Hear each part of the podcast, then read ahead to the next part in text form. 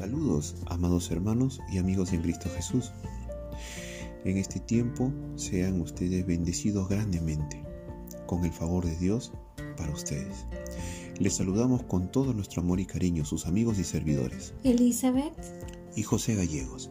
En este tiempo venimos a presentarle un nuevo episodio en el cual vamos a estar tratando el libro de Salmos. El libro de Salmos. Cuando entramos en los Salmos, estamos entrando en el santuario de Dios, un lugar donde de manera especial podemos encontrar a Dios y disfrutar de comunión con Él. Los judíos de hace 3.000 años y los cristianos desde hace casi 2.000 años han encontrado en los salmos una guía inspirada para su oración, adoración y comunión con Dios. Es cierto que Dios está presente en todo lugar, pero la Biblia también nos enseña que Dios ha escogido ciertos lugares y tiempos para manifestar de manera especial su presencia. Así, el libro de Salmos puede considerarse un santuario literario que Dios usa para enseñar, estimular y guiar la adoración de su pueblo.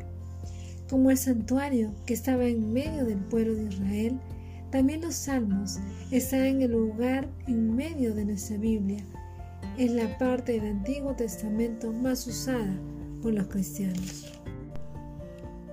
A pesar de haber sido escritos en tiempos y contextos tan distantes de nosotros, los salmos siguen siendo fuente de inspiración para los creyentes de hoy.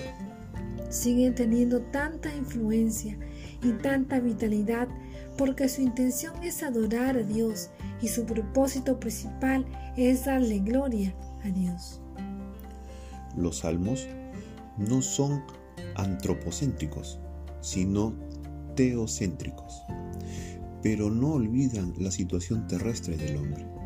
Además, son inspiración por su denuedo en la oración, su certeza teológica, su confianza en Dios, su responsabilidad histórica y social y por supuesto su forma estética.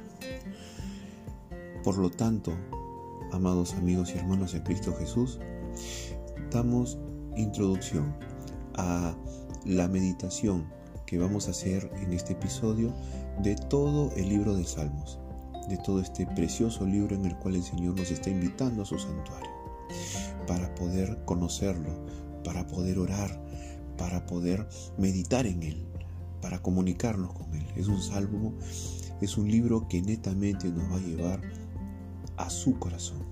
¿Qué cosa es lo que Él quiere de nosotros? Así que, amados hermanos y amigos, disfrutemos de este episodio. Disfrutemos cada día, cada meditación, el Señor va a hablar a nuestro corazón. Les invitamos a que puedan seguir escuchándonos cada día con cada salmo y lo que el Señor quiere para la vida de cada uno de nosotros. Le damos muchas gracias por escucharnos y esperamos que tengan un lindo día. Dios, les bendiga.